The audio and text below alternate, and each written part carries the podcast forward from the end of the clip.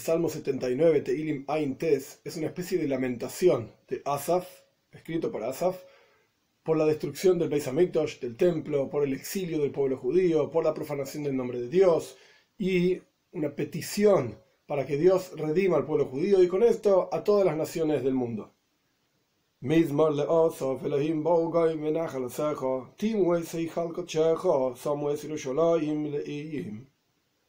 Una canción para Asaf, Dios, vinieron pueblos, las naciones del mundo, en tu herencia, o sea, en la tierra de Israel, e impurificaron tu palacio santo, o sea, se refiere al templo, y pusieron a Jerusalén le'im, como ruinas, montículo de piedras. Ahora bien, a lo largo del salmo vamos a ver que este salmo es una lamentación, como dijimos en la introducción, pero la primera palabra del salmo es un mismo, el mismo es un cántico de alegría. ¿Cómo puede ser que la introducción a semejante salmo, como vamos a estudiar, sea una palabra que alude a alegría? Y la idea es que la alegría de la destrucción del Beis Hamikdash, del templo, es que Dios se enojó, por así decir, con el pueblo judío por sus malos comportamientos, por sus pecados, etc. Y efectivamente se destruyó el templo. Pero justamente la alegría es esa, que Dios, por así decir, consumió su enojo en Eitzim Vabonim, en piedras, en madera, piedras, en una construcción física y no en el pueblo judío propiamente dicho. Por eso el salmo empieza con la palabra mismor, un cántico, al fin y al cabo es mejor de esta manera. ¿Veis? Dos.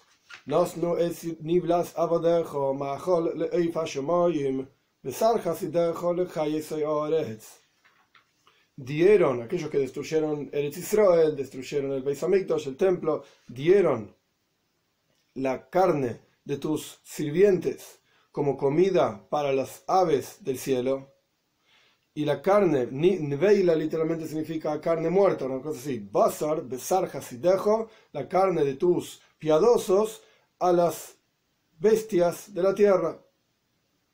Aparentemente, si el pueblo judío eran pecadores y por eso Dios destruyó el Beis el templo, y nos envió al exilio, etc., ¿quiénes son estos abadejo, tus sirvientes, hasidejo, tus piadosos? Pues no eran todos pecadores. Como ya hablamos en diferentes situaciones también estaba Daniel, Mishael, Azaria, había varios tzadikim, varios justos, Hasideja, tus piadosos también en la tierra de Israel, en la destrucción del primer Besamikdash, el primer templo, y en la destrucción del segundo templo, la misma, la misma situación. Y ellos también fallecieron en toda la destrucción y desolación de la destrucción de ambos templos. Gimel 3. Damam Kamaim Virtieron sus sangres, o sea, la sangre de Abadeja, Hasideja, tus sirvientes, tus piadosos, como agua alrededor de Jerusalén, de la ciudad de Jerusalén, y no hay quien los entierre. Dale, 4.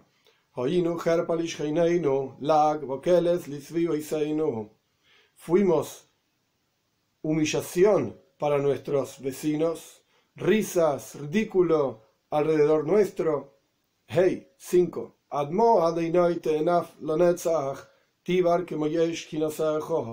¿Hasta cuándo Dios, tu ira, por así decir, va a ser eterna?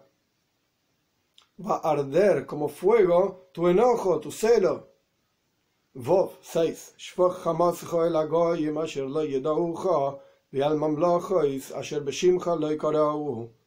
Vierte tu enojo sobre los goyim, significa los pueblos, las naciones de la tierra, que no te conocen, la palabra Yedouja puede traducirse como no conocido, o sea, que no conocen a Dios o no aprecian a Dios.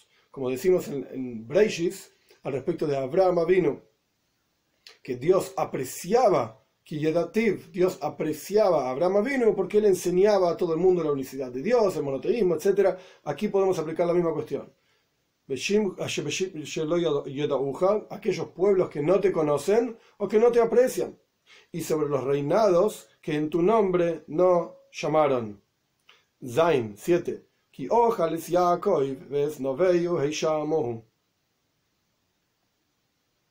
¿Por qué Dios debería echar su enojo sobre esos pueblos? Efectivamente, por lo que dice en el versículo 7, porque consumieron a Jacob, al pueblo judío, y y su casa desolaron, hicieron destruida. Es decir, destruyeron al pueblo judío, destruyeron el Israel, destruyeron el Beis Hamikdash, el templo. Por eso Dios debería vertir su enojo sobre ellos. Ges 8. Al tizkor lanu rishoinim maheri kademunu meoid. No recuerdes para nosotros los pecados primeros, o sea, los de antaño, rápidamente, y cada uno que se presente, no se apresuren, se presenten tu misericordias. Maher significa rápido, y cada uno es que se presente, que esté frente a nosotros. Tus misericordias, me oid, porque somos extremadamente pobres, es decir, ya no tenemos más fuerza para soportar este golus, este exilio. Y si en la época de Asaf, tras la destrucción del primer templo, hubo un exilio de 70 años y ya decían, ya no soportamos más esto, ¿Cuánto más aún hoy en día que ya van, ya van como 2000 años casi de exilio? Tes 9.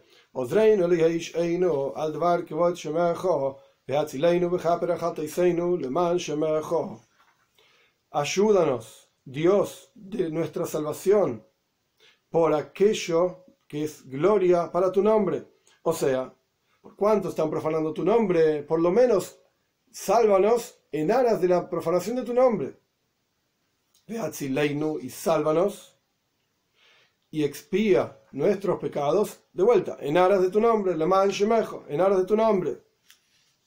¿Por qué decimos que al debar Shemejo, en el versículo anterior, en aras, que Dios debería salvarnos en aras de la gloria de su nombre que está siendo profanado? ¿Cuál es la profanación del nombre de Dios? Yud 10.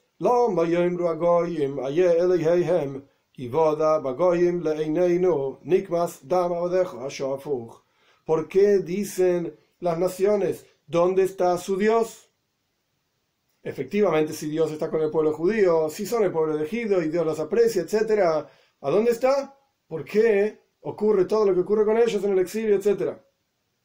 Que sea sabido entre las naciones a nuestros ojos, que podamos ver en la práctica, que ellos reconozcan Nikmas, la venganza de la sangre de tus sirvientes vertida. Yud Aleph 11.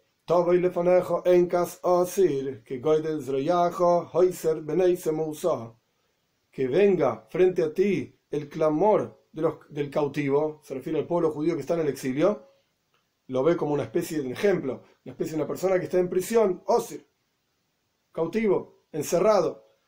Como la grandeza de tu poder, de tu brazo literalmente, de tu poder, desata a los hijos Semusa. Moves quiere decir muerte. Semusa quiere decir aquellos que mueren por ti. Es decir, libera a aquellos que mueren por ti. Yud Beis 12.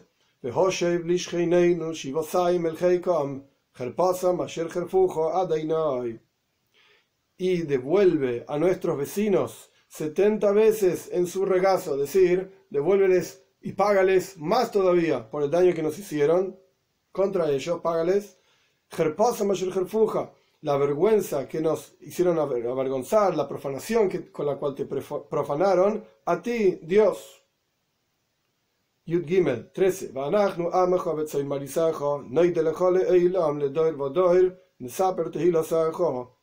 Y nosotros somos tu pueblo y el rebaño de tu pastura agradeceremos a ti o te reconoceremos eternamente, es decir, tanto en el exilio como en la que en la redención, continuaremos alabándote, etc. Generación tras generación relataremos tu alabanza.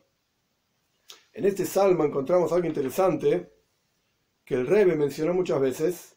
En el versículo 6 dice, vierte tu enojo sobre las naciones que no te conocen o no te aprecian, como explicamos, y sobre los reinados que en tu nombre no llamaron generación tras generación, las naciones del mundo generaron extremo sufrimiento en el pueblo judío.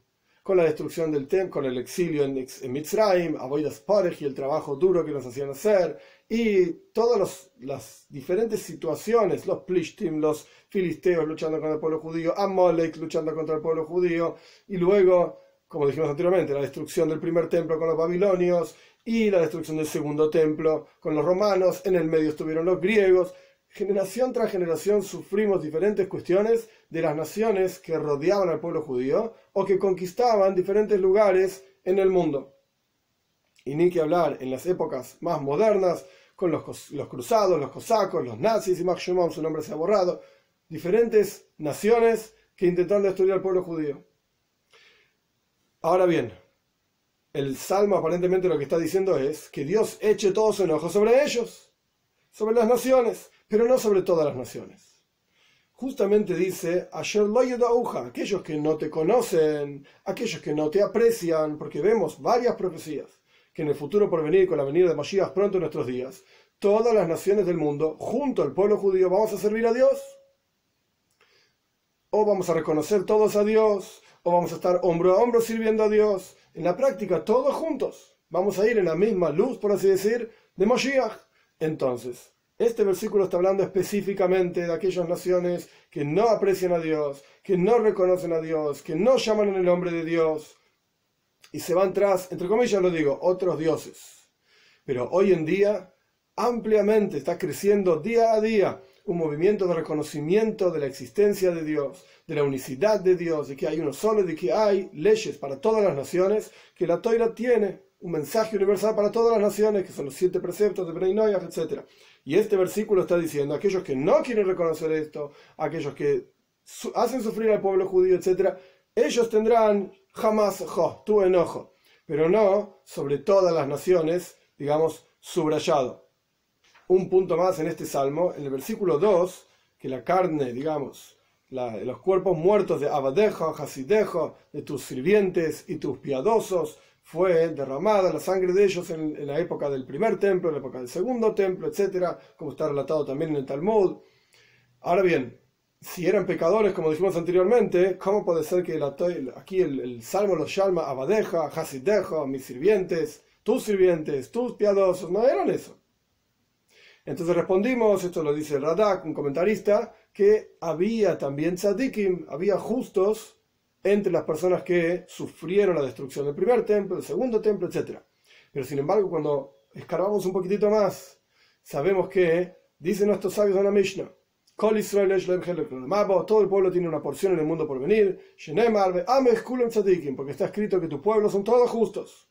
Es decir, en, en sentido más profundo, lo más interno y esencia de cada Yehudi, más allá de su comportamiento, es que es un abadejo, es hasidejo, es un sirviente de Hashem, es un piadoso de Hashem, solamente que eso está tapado y oculto tras un montón de, en Yiddish se dice schmutz, ronia, por diferentes cuestiones que ahora no vienen al caso. El punto es que en lo más profundo, todo Yehudi es abadejo y hasidejo, es un sirviente de Hashem y es un piadoso de Hashem, y por lo tanto, cuando ellos, incluso los pecadores, fallecieron por diferentes cuestiones de sufrimientos en la época del primer templo, segundo templo y, demás momentos de sufrimiento del pueblo judío, en lo más interior, ellos también eran Abadeja y Hasideja.